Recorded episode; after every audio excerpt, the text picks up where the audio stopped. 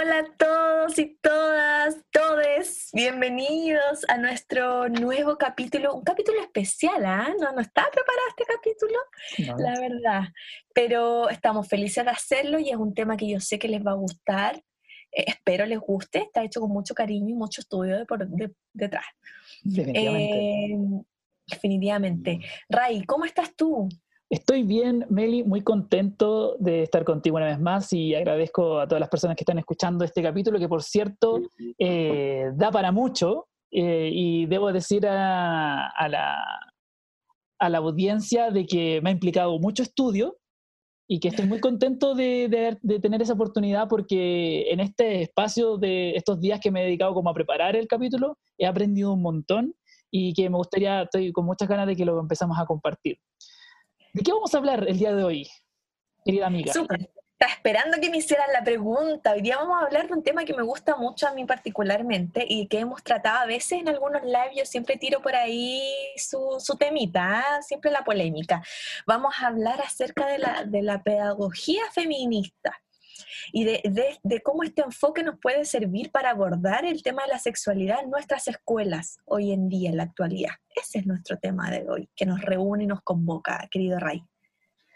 Excelente, excelente. Entonces, eh, yo creo que es una muy buena idea partir eh, definiendo ciertas ideas, porque creo que un poco para poder llevar una conversación y empecemos a utilizar ciertas palabras, yo creo que es importante eh, dar a conocer cómo vamos a entender eh, ciertos conceptos, ciertas palabras. Eh, una de ellas, por ejemplo, tiene que ver con la diferenciación entre sexo y género. Entre sexo y género, gran, gran aclaración. Es importante sobre todo porque a veces en las escuelas se tienden a confundir y, se generan como muchos eh, mitos, tabúes y, la escuela como aparato ideológico, ¿cierto? Se ha encargado de reproducir un tipo de, em, de sexo género determinado. Entonces, bueno, eh, primero, entender que el sexo es algo, una determinación biológica, ¿cierto? Que está dada por, em, por, la, por, la, biología, ¿cierto? Como por tu, por tu aparato reproductor físico, ¿cierto? Y el género es una construcción eh, cultural acerca de, de, este, de este sexo. ¿Cierto? Entonces, el sexo mío, o sea, puede ser hombre, mujer, eh, y el género, entonces, es esta construcción social de cómo entonces es un hombre y cómo entonces es una mujer. Ya. Entonces, eh, lo que hay que aclarar es que estos siempre tienen que ir juntos porque no, no, no, no van por separado. ¿Ya? Van juntos y tienen varias implicancias. Ahora, desde la, desde la perspectiva y desde la teoría feminista, de la pedagogía feminista, lo que se plantea más bien es una mirada mucho más global y no, no, no tan binaria, ¿cierto? No solo hombre-mujer, sino que también abrirnos a todas las opciones de género y de identidades sexuales, ¿ya? Entonces, eso es algo que que quería aclarar también. Esta como línea de lo que vamos a hablar ahora, que viene más desde, desde lo queer, ¿cierto? Desde lo postestructuralista, eh, se menciona que la identidad es un fluido y continuo cambiante de actuación social. La identidad finalmente es lo que nos permite movernos en el mundo y en cómo yo me muestro ante el mundo. Por lo tanto, eh, hay varios autores, entre ellos Morgade, que lo plantea como esta actuación social. ¿Cierto? Porque es un fluido que siempre va cambiando, nuestra identidad nunca es estática. Em, porque nosotros vamos creciendo, porque vamos teniendo otra experiencia, porque vamos conociendo otras miradas a otras personas, entonces eso también va em, marcando mucho el cómo yo también voy desarrollando mi identidad sexual. Eh, entonces, como dije anteriormente, la escuela como aparato ideológico lo que hace es articular estas identidades de género normales a un modelo único que es la heterosexualidad, ¿cierto? Y la heteronorma. Entonces, la heterosexualidad entendida como una relación binaria entre hombre y mujer, y la heteronorma entendida como todas estas normas que se le atribuyen a las personas hetero. Entonces, las mujeres tenemos ciertas características, lo digo muy entre comillas, y los hombres también desde pequeños, ¿cierto? Por eso es que a los niños se les enseña que les tiene que gustar el azul, que les tiene que gustar jugar con autitos y a, a las niñas, ¿cierto? Que nos tiene que gustar el rosado y que, nos, y que nos tiene que gustar jugar a las muñecas. ¿cierto? Esos son, son como heteronormas. Y desde, desde las escuelas, desde su origen, lo único que ha hecho es perpetuar esta, estas heteronormas, ¿cierto? Y este modelo de identidad sexual hetero. hetero.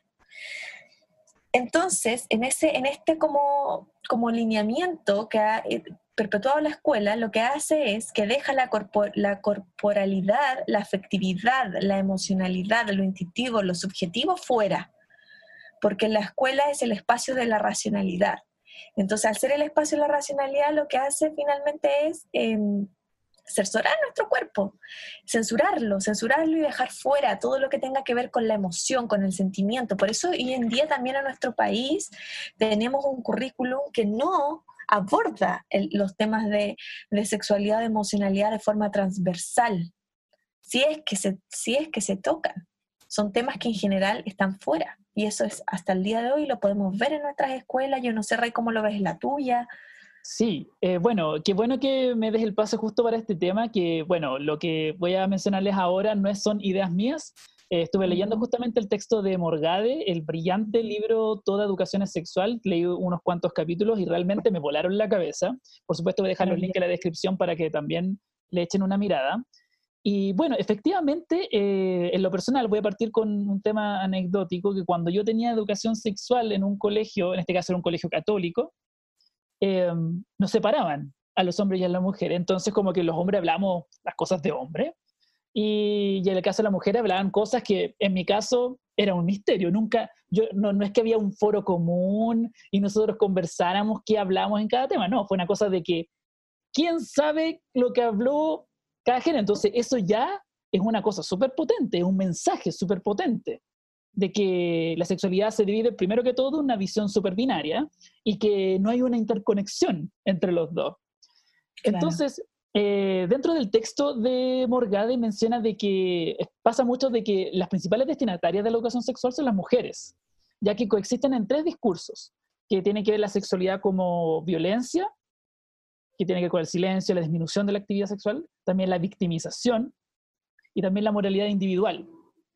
Y se hablan de temas, no sé, pues, como que el embarazo es una cosa de las mujeres y además eso significa de que como es un tema de ellas, también habla de que hay una heterosexualidad obligatoria, que es lo que decías tú de la esta heteronormatividad obligatoria.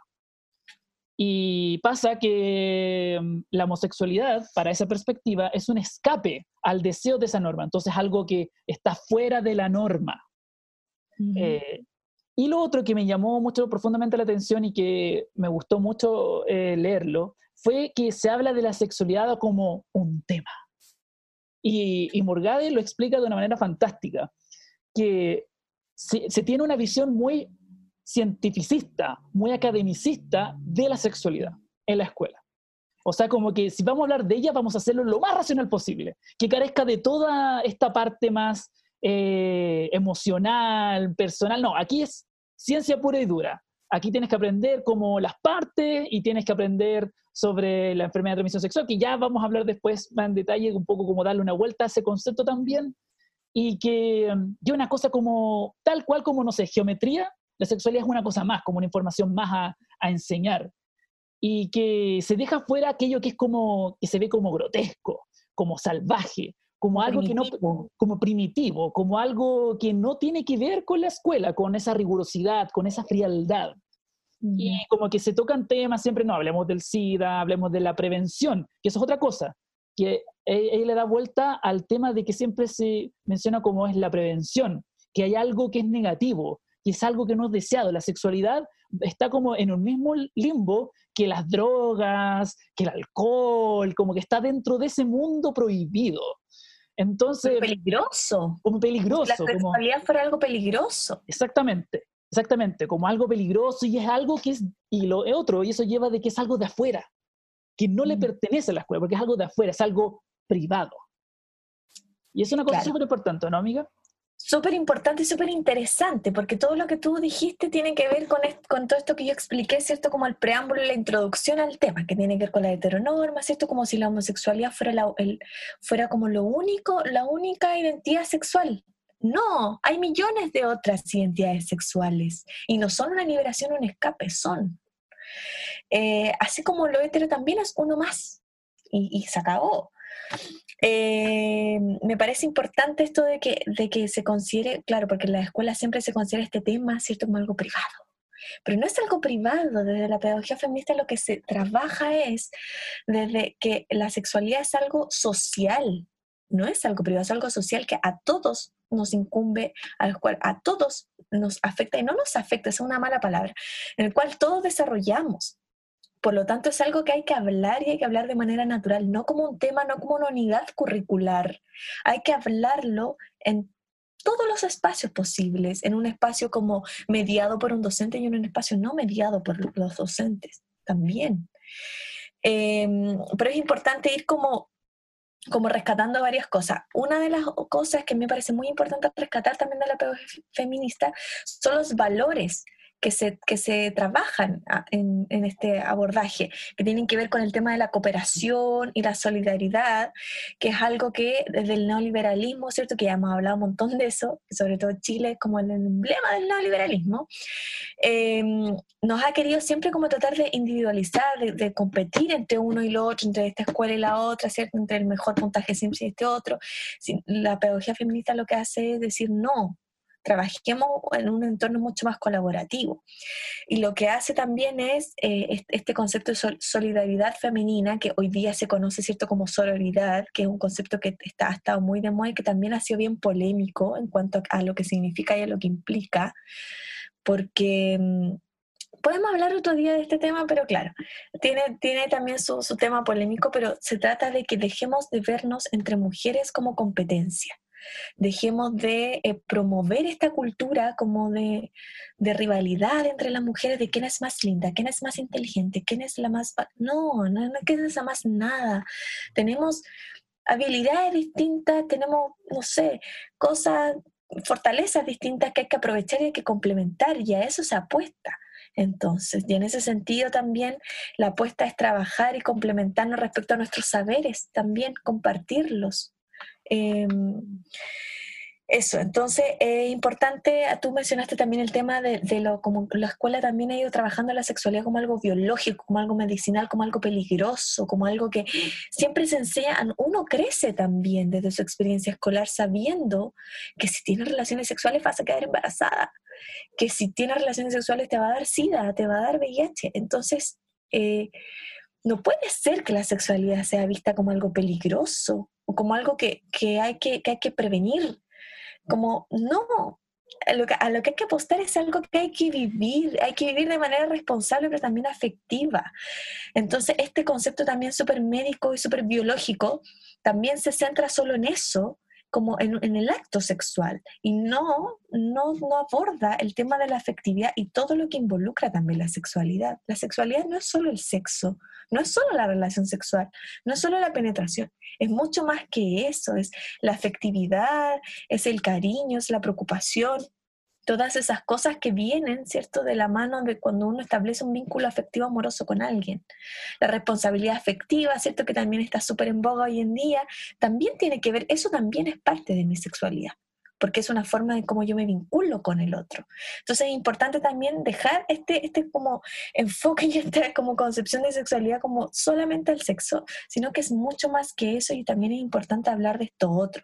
Si en la escuela habláramos de la afectividad, de, de la vinculación que, que debiéramos tener con el otro, también siento yo que se, se, las personas y nuestros adolescentes, primero, eh, destaparían muchos mitos, segundo, vivirían relaciones más saludables también.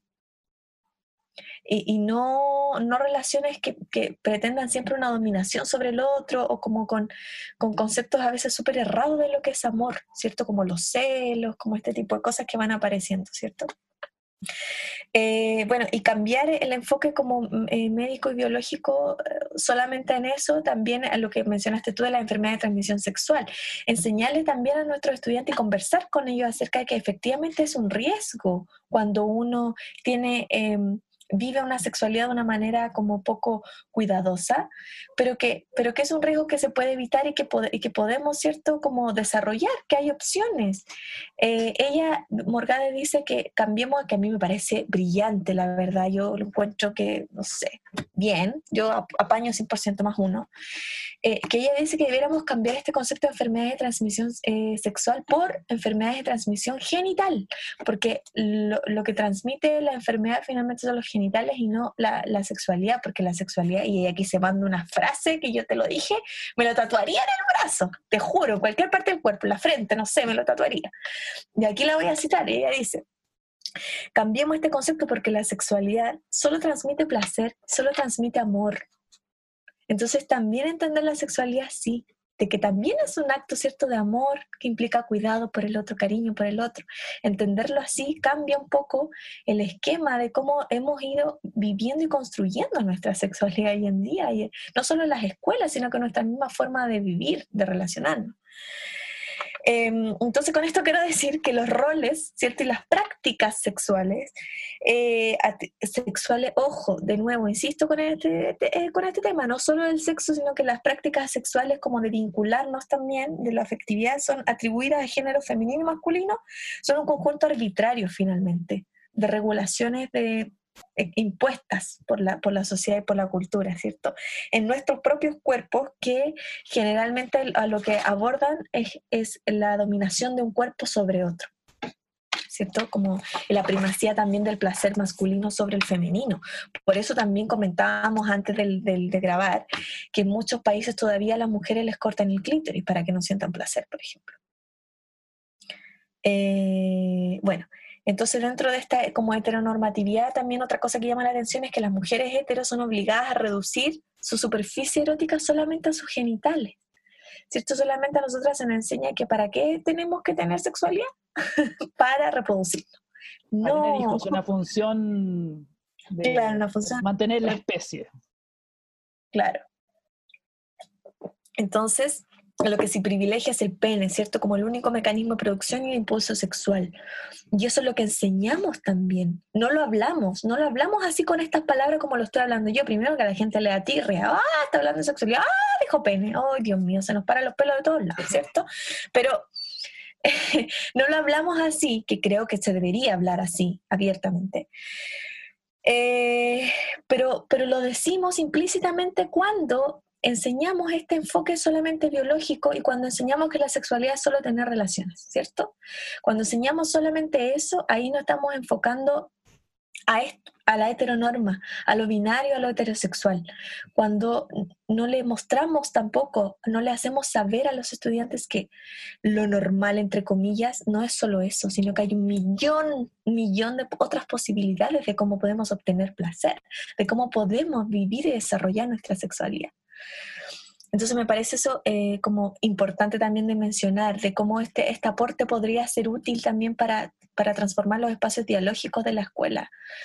Eh, no sé si quieres decir algo al respecto, Ray, en este punto. Sí. Eh, Te veo con cara de querer decir algo. Sí, efectivamente. Lo que pasa es que, a propósito del tema del lenguaje, el texto de, de, Morgade menciona el hecho de que hay como ciertas palabras que están permitidas y todas no. Mucha parte de lo que nosotros llamamos los garabatos tienen que ver como la manera en que nosotros expresamos también los genitales, las partes biológicas, y hay como un tema de un lenguaje que no pertenece a la escuela. Entonces, un poco, ¿qué pasaría si, digamos, que exista una conversación honesta eh, del tema sin, tanta frialdad y rigurosidad científica?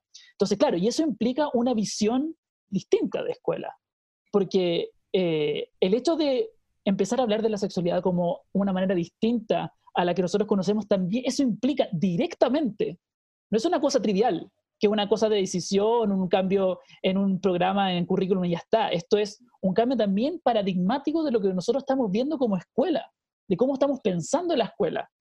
Y efectivamente, este estudio de Morgade habla de que los estudiantes no quieren una clase simplemente, una clase más, sino un espacio para plantear dudas, pensamientos y deseos propios sin sin tener ese temor de qué van a pensar, de ser rechazado, de ser rechazada, de que sea un espacio donde haya exista intimidad y que salga un poco de, claro, y que sea un, salgamos esta lógica evaluadora y castigadora de la escuela. Castradora. castradora. Y eso me lleva también a, lo que trabaja eh, Corol, que también fue un texto que me, gustó mucho, que es la educación como práctica de la libertad, y que buenísimo. texto también, y que efectivamente eh, ella habla de que hay que ser, siempre la educación es hacerse una autocrítica, siempre hay que criticar las propias creencias, lo que uno piensa. Y eso es algo que nos falta muchas veces eh, a, la a, la escuela en general y también los quienes conformamos parte de ella. Eh, digamos como que siempre estamos en una visión como que nosotros imponemos al estudiante y esto está bien, y los estudiantes están muy vueltos locos, que las hormonas, que no sé qué, y no se ve su qué tanto, y cosas de ese tipo. ¿sí? Como la visión siempre, como dices tú, castradora y que tiene mucho que ver, por supuesto, con la, visión, la estructura de, pedagogía que, se, que se tiene. Yo aquí quiero aclarar algo. La pedagogía feminista viene de la línea de la pedagogía crítica, ¿cierto? De toda de la escuela de Paulo Freire. Yo no sé si los nuestros auditores están o no asociados o familiarizados familiarizados con, con, la pedagogía crítica, que, que, como que nace, ¿cierto?, como con Paulo Freire. Voy a hacer un resumen así rápido, breve, breve. Otro capítulo podemos hablar de la pedagogía sería muy, Sería muy interesante. Pero, pero es importante entender dos cosas, dos postulados. Lo primero es que educar es un acto político, para Paulo, Paulo Freire lo dijo, ¿cierto? y, por, y que la experiencia y otras formas de conocimiento no científicos, como la experiencia, son posibles para construir aprendizaje y para construir conocimiento. Entonces, inmediatamente hay un quiebre con la pedagogía tradicional. El primero, ¿cierto?, al entender que como la, como la pedagogía, la educación es un acto político, por lo tanto, los profesores también somos sujetos y, agentes, sujetos y agentes políticos. Por lo tanto, es nuestra decisión y es nuestra forma en cómo nosotros coincidimos la educación es lo que va a determinar finalmente cómo la vamos a ejercer. Es político eso, es un acto político, ¿cierto? Es una decisión en base a, nuestro, a nuestra formación, a nuestro criterio, a nuestros pensamientos, a nuestra forma de entenderlo, de entender la vida, el mundo. Y el otro quiebre, ¿cierto? Es esto como de contemplar la, de la, experiencia, ¿cierto? Como una forma de generar conocimiento eh, las pedagogías feministas generalmente han sido criticadas, esa es la mayor crítica que se les hace, que, que como todo su conocimiento, su teoría viene de, mucho cargada de experiencia, de lo experiencial, de lo vivencial, de lo subjetivo. Pero es precisamente esa, siento yo, que es la riqueza que finalmente eso es lo que ha podido construir todo este conocimiento que le estamos transmitiendo, tratando de transmitir, todo eh, ha sido también en base a esa experiencia que otras personas han podido vivir y han podido como reflexionar y han podido generar aprendizajes y desaprendizaje también, porque como lo decías tú, también es un desaprendizaje para nosotros como maestros eh, hablar de estos temas naturalmente, porque ya si a nosotros nos cuesta, ¿cómo lo vamos a hablar entonces con nuestros estudiantes? Otra cosa que quería decir respecto a lo que tú dijiste antes que se me olvide, que las familias también, yo he escuchado muchos docentes que dicen, no, pero es que las familias nos van a demandar por estar hablando de sexualidad, porque sus niñitos no están listos.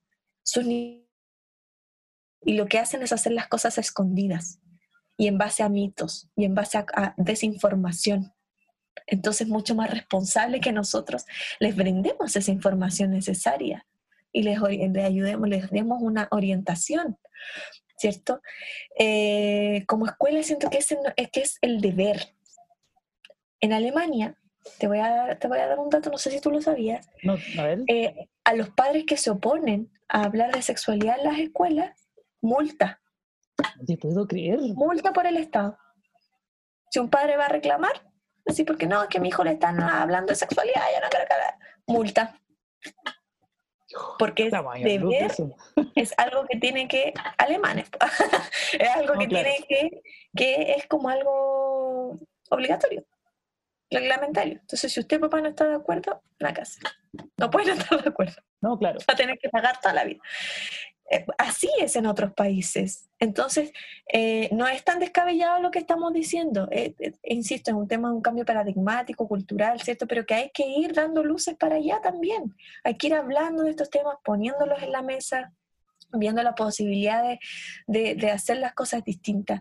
Ojalá algún día estemos en el ministerio y vamos a decretar eso para que la familia dejen de ser a veces, a veces digo no siempre un cariño a todas las familias mías que me están escuchando, las mías son una muera, pero a veces las familias que son un impedimento para el trabajo de uno, eh, en estos aspectos dejen de serlo. No sé si, cuál será la medida más correcta, no se lo podemos discutir después en un live, no sé, pero, mm. pero ese, era, ese era el punto que quería decir. No me quiero desviar tanto, porque yo sé que soy dispersa, yo sé que estaba en el tema de la, de la, escuela, ¿cierto? Ya, ya, voy, retomo. pero, pero, antes, de que retomes un, comentario breve, súper breve, que tiene que ver con el hecho de que justamente todas esas trabas que tienen las familias nacen de cómo estamos planteando la sexualidad en educación durante siglos. Años. Es siglo, exactamente. Entonces, si no lo cambiamos en la escuela... Es un ciclo, es un mm. ciclo finalmente. Entonces, claro, como no, las generaciones anteriores nosotros nacieron, ¿cierto? También con esta como represión, esta castración, este tema privado, ¿cierto? Que no se habla. Claro. Entonces, por supuesto que es lo que también se transmite, pero yo siento que por eso mismo la escuela también es tan importante que se desmarque de este paradigma y incorpore estos elementos. Bueno, entonces eh, quiero también hacer dos alcances desde la pedagogía feminista, eh, desde la comunidad gay, también el tema, el, el, concepto homosexual que se enseña tanto en la escuela, ¿cierto? Como este escape que dijiste tú, no es bien visto, a ellos no les gusta esa palabra, les gusta la palabra gay. Eh, también entonces es importante respetar también las identidades sexuales, no es, no es menor. Cuando tenemos, ah, lo voy a decir, cuando tenemos personajes como Patricia Maldonado atacando, ninguneando a una mujer, diciéndole que ella no es mujer, porque ella nació con pene, a Daniela Vega, esto pasó hace muy poco, no sé si tú estás... Sí, súper, sí, súper, repudio total. Eh, eso, ese, ese tipo de, ese tipo de, de conductas son las que a mi ser son muy eh, condenables, reprochables y las que no, no tienen que seguir ocurriendo. Es importante respetar las identidades sexuales de las personas, solo por el hecho de ser personas. ¿Ok? Entonces, como que ahí necesito ser súper enfática con esto. Bueno, lo mismo con el concepto hermafrodita, se llama intersex. Ya también ah, es importante también nuestro lenguaje porque finalmente el lenguaje construye realidades y el lenguaje también es lo que va a permitir eh, el respeto también. El respeto o no respeto por, por el otro, por su identidad. Ya, bueno, eso, eso quería hacer este alcance. Bueno, ya, ahora sí, ya estaba en el tema de la escuela. Ya, entonces la escuela lo que hace es tomar cierta esta perspectiva eh, retoma sistemas normativos este deber ser de las personas en cuanto a su sexualidad, en cuanto a sus gustos, en cuanto a su identidad, ¿cierto? Lo que hace es mostrarnos una forma de entender lo que es la, heterosexualidad, ¿cierto? Y, esta, este deber ser normativo en cuanto a nuestro género, en cuanto a nuestra identidad. Eh, antes que los sentimientos y las experiencias reales de los jóvenes, porque pasa a llevar esas experiencias y esas identidades distintas eh, al mostrarles que no es normal, ¿cierto? O que, o que eso se escapa de la norma, ¿no? Nada se escapa de la norma. También tenemos que ir yendo hacia eso. Por lo tanto, este enfoque subraya las distintas formas de vivir también nuestro, nuestro propio cuerpo. Em, y de construir relaciones afectivas, formas y relaciones que deben enmarcarse en el respeto hacia uno mismo, pero también en el respeto hacia los demás y que merecen todas, todas el mismo respeto. Entonces también es importante eso, que, el, que también educar a nuestros jóvenes en eso, en cómo respetar y cuidar mi cuerpo, que también es súper importante, pero también eh, el respeto hacia los demás, hacia los otros cuerpos, hacia las otras identidades. Eso es algo que tampoco se habla hoy en día. Ni siquiera se hablan de las otras identidades, mucho menos con personajes como Patricia Maldonado en la televisión. Lo único que estamos transmitiendo es al no respeto por el otro, por su identidad sexual y cómo también enseñar a nuestros jóvenes la importancia también de cómo cuidar nuestro propio cuerpo. No desde lo peligroso, no desde la prevención, sino que cómo, cómo lo puedo cuidar en el sentido amplio de sexualidad, no solo con métodos anticonceptivos, sino que también cómo yo lo cuido, cómo yo soy responsable efectivamente con el otro, cómo yo puedo generar vínculos saludables con el otro. Eso también es enseñar el respeto por uno mismo, el que tenemos que tener en la liberación sexual sí, pero también hay un cuidado y un respeto por mi cuerpo que es mi templo y eso también es importante. Y eso también se educa, también se trabaja, también se habla. Bueno, entonces, con esto quiero decir no se trata de que vamos a eliminar en la escuela, ¿cierto? El estudio de estas dimensiones biomédicas, sexuales, ni del cuidado de la salud, por supuesto que no. que no se, no, se, molesten los profes de biología que están escuchando este programa. un abrazo para todos los profes de biología. un abrazo. Que, que, adoro que son profes de biología y que tienen, una, que tienen mucho que decir pero que efectivamente es una visión muy reduccionista limitarlo solo a eso, ¿no es cierto, Meli? Sí, eso, a eso quiero decir que no, no, no, estamos hablando de que hay que eliminar, sino que al contrario, está bien que exista, está bien que se aborde, pero también hay que empezar a trabajar la sexualidad como un marco más amplio y no solo desde la prevención, no solo desde lo reproductivo, porque no es solo eso la sexualidad. Entendámoslo como un fenómeno social. Esa es la apuesta hoy día. Entonces, pensar entonces en este aprendizaje también es un desaprendizaje, como dije anteriormente, porque aprender a disfrutar, disfrutar nuestra sexualidad también implica el desaprendizaje de eh, la sexualidad como este mandato y como este tema tabú, como este tabú como este mandato, ¿cierto? Entonces también es un aprendizaje y desaprendizaje al mismo tiempo que es importante como los invitamos a todos a recorrer este camino eh, y, explorar nuevos mundos, nuevos rincones. Entonces, bueno, silenciar, silenciar, no hablar de estos temas, eh, de nuestros cuerpos sexuados, porque también eso es otra cosa, como que no hablamos de que nuestros cuerpos son sexuados, son cuerpos nomás, cuerpos, ¿cierto? Hablar de estos cuerpos que sí son sexuados, ¿cierto? Que constantemente, todo el día, cada rato viven su sexualidad, eh, permite vislumbrar entonces los temores que hay en la escuela respecto a los, a los adultos, los fantasmas, los, como los temores, rencores que empiezan a despertar en las personas. Eh, la falta de, formación también respecto a este tema, porque también a los profes tampoco se les prepara la formación inicial docente para abordar la sexualidad desde, desde este enfoque de género, ¿cierto? O desde esta línea que, de pedagogía feminista.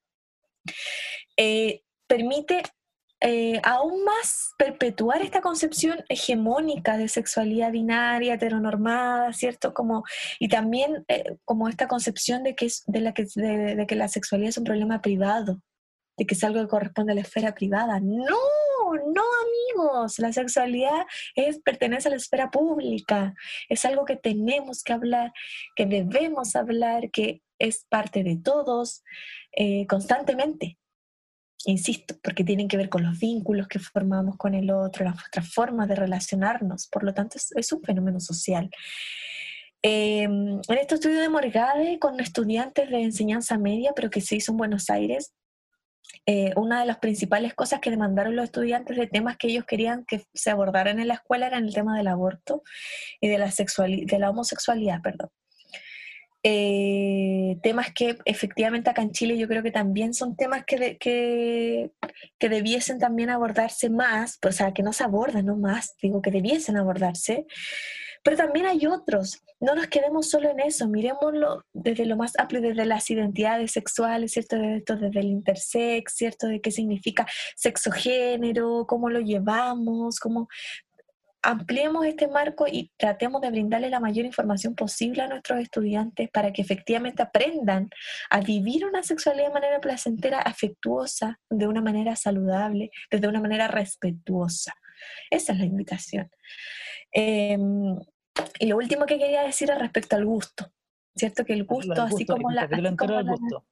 sí. así como el, como, el, como el concepto de identidad también es una construcción cultural. Entonces, eh, porque es una construcción que se, que se desarrolla a partir de, de, lo relacional, de cómo yo me relaciono con el otro, de mis experiencias. Entonces, también cuestionarnos nuestros propios gustos, pensar por qué nos gusta tanto este color, ¿Por qué me gusta tanto este tipo de actividades? Eh, darle una vuelta a eso y repensarnos también, porque el gusto también es algo que es súper como impuesto culturalmente. A nosotros a las niñas desde niñas les enseñaron a que les tienen que gustar las muñecas, a los niños les enseñaron a que les tienen que gustar los superhéroes, las peleas y el play. Eh, démosle una vuelta a eso, los, invito también a repensarse y a entender que estos gustos, hay algo, otra cosa que quería decir que también se la comenté al Ray antes de grabar, esto de que en la pubertad, ¿cierto? A los hombres se les enseñe, se les enseñe, ¿cierto? Se les transmite este gusto por un prototipo de mujer, también ha generado que muchas mujeres en todo el mundo sienta, tengan muy baja autoestima y, se sienta muy, eh, ¿cómo decirlo? Muy reprimida y muy triste respecto a su propio cuerpo, porque no puede cumplir con un estándar, porque no puede gustarle a los hombres en general. Eh, también entre los mismos hombres, cuando si hay alguno que le gusta a una niña que a lo mejor no tiene eh, estas características, ¿cierto? Como de este prototipo que siempre se les ha enseñado, eh, a lo mejor puede que tenga un poco de sobrepeso, o a lo mejor no es rubia, es morena, o es bajita, o lo que sea, también es repudiado por los otros hombres es como, no, ¿cómo te va a gustar ella? No sé qué, y, generar como esta como especie como de discriminación, bullying, no sé cómo llamarlo. También eso habla del, poco respeto que se tiene hacia los distintos cuerpos, hacia las distintas formas. Entonces, todo eso que, genera como este, estos gustos, hay que yo siento que replanteárnoslo y entender que estos prototipos, estos gustos que nos enseñaron, eh, raramente en la realidad son eh, viables, pues, irreales, pues de reales no tienen nada. O sea, las mujeres, les voy a contar, ¿ah? si no saben, si no se han enterado, la mayoría, yo diría que el 99,9% de las mujeres tienen estrías, tenemos estrías, tenemos celulitis. Eh, rara, rara mujer que, natural, digamos, promedio, que no esté operada, que no sea modelo, te va, va a tener características físicas como las que la publicidad desde décadas nos ha enseñado que son. Entonces, ojo con esas cosas. Eh, a los hombres les afecta de otra manera, Ray. No sé si tú quieres eh, decir algo respecto al gusto. Sí, o sea, eh, tiene que ver, que quería mencionar, bueno, aparte de eso, que efectivamente se impone un poco esto de que te tiene que gustar niñas de mujeres de este tipo, como de estas características, y como que un poco, que bueno, ¿no? Que le gusta la, la niña que no es de este, de este prototipo porque es simpática o porque, pucha, es que es inteligente, entonces por eso, ¿cachai? Ahí está el mérito, ¿cachai? Entonces no puede haberse atraído de otra forma, ¿cachai? Eh, y eso, por supuesto, que es muy dañino. Y lo otro que quería mencionar, a propósito del tema del gusto, que es justamente el capítulo de Morgana el tema, de que, por ejemplo, se asocia la homosexualidad como una postura patológica o traumática, que de alguna manera su origen sí o sí tiene que ver con una enfermedad, se entiende ¿eh? muchas veces la homosexualidad como un trauma, o, sea, perdón, como una enfermedad, o también no es que viene un trauma, hay un trauma, entonces por lo visto, eh, por, eso, por eso es como es, ¿cachai? Entonces, y eso salía justamente en el discurso de los estudiantes. Eh, Ambas cosas son un mito. Claro, por supuesto. de hecho, de hecho hasta, hace, muy poco se dejó de considerar la homosexualidad como una enfermedad por la Organización Mundial de la Salud. Eso no fue hace tanto. No hace tanto, no hace tanto. Entonces, claro, hay que pensar que hay mucho camino todavía por recorrer, hay mucho que desmitificar. Por supuesto. Eh, pero es, bueno, eso. De, replanteémonos nuestros gustos también, eh, exploremos otras opciones y eh, eso que mencionaste tú también es importante, esto de como que, eh, cómo le gusta porque es simpática, porque, porque mm. tiene, qué sé yo, eso también es parte de la sexualidad. Les, les comento, o sea, todo lo que acabamos de hablar, eso, eso también es parte de la sexualidad. Mm. El gusto no es solo físico. Y para establecer una sexualidad saludable es importante también esto otro. Eh, eso, porque si no, ya ahí entramos a hablar de otro tema que tiene que ver con la cosificación, el cuerpo, ah, pero eso que eso daba mucho, pero lo importante es que eh, queríamos dar señales y algunos como no sé, lineamientos para cómo poder ir abordando desde otra manera la sexualidad, ir incorporando, incorporándolo en la escuela. Ojalá les haya servido algo de lo que hemos planteado con el RAI a partir de la literatura que hemos revisado ya. Hay, hay mucha literatura y hay muchos temas, este tema da para mucho. Por supuesto, de hecho yo creo que este lo voy a llamar parte 1 al final. Lo que sea que pongamos de título, parte 1, porque definitivamente da para mucho y creo que tengo ganas de seguir hablándolo. Creo que tenemos que retomarlo eventualmente. Sí, sí, de todas maneras. Pero bueno, esa es la invitación. Eh, gracias por escucharnos. Mm. Eh, vamos a... Eh, veamos cómo podemos ir replanteando el tema de la sexualidad en nuestras escuelas, en nuestros espacios, con nuestros amigos también. es un tema social. ¿Algo es, algo social. Entonces tenemos que acostumbrarnos a hablarlo con todos. Entre hombres también. Ojo, que los hombres siempre como que, ah, no, no, es que maricón se habla de eso. No, no, no, no, no. claro. Dejemos, dejemos esas cosas, por favor, avancemos hacia, hacia una sociedad más tolerante, más respetuosa y más informada, porque ya decir esas cosas ni siquiera es como que ya encuentro que peca mucho en la ignorancia. Completamente. Entonces, informémonos y avancemos hacia, hacia una construcción de una sociedad más libre y respetuosa. Por supuesto que sí. Eso.